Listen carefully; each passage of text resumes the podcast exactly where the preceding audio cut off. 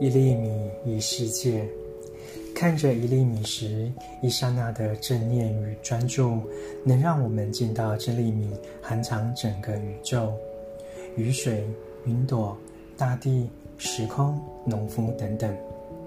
正念与专注能带来智慧，让我们瞬间从一粒米看到一世界。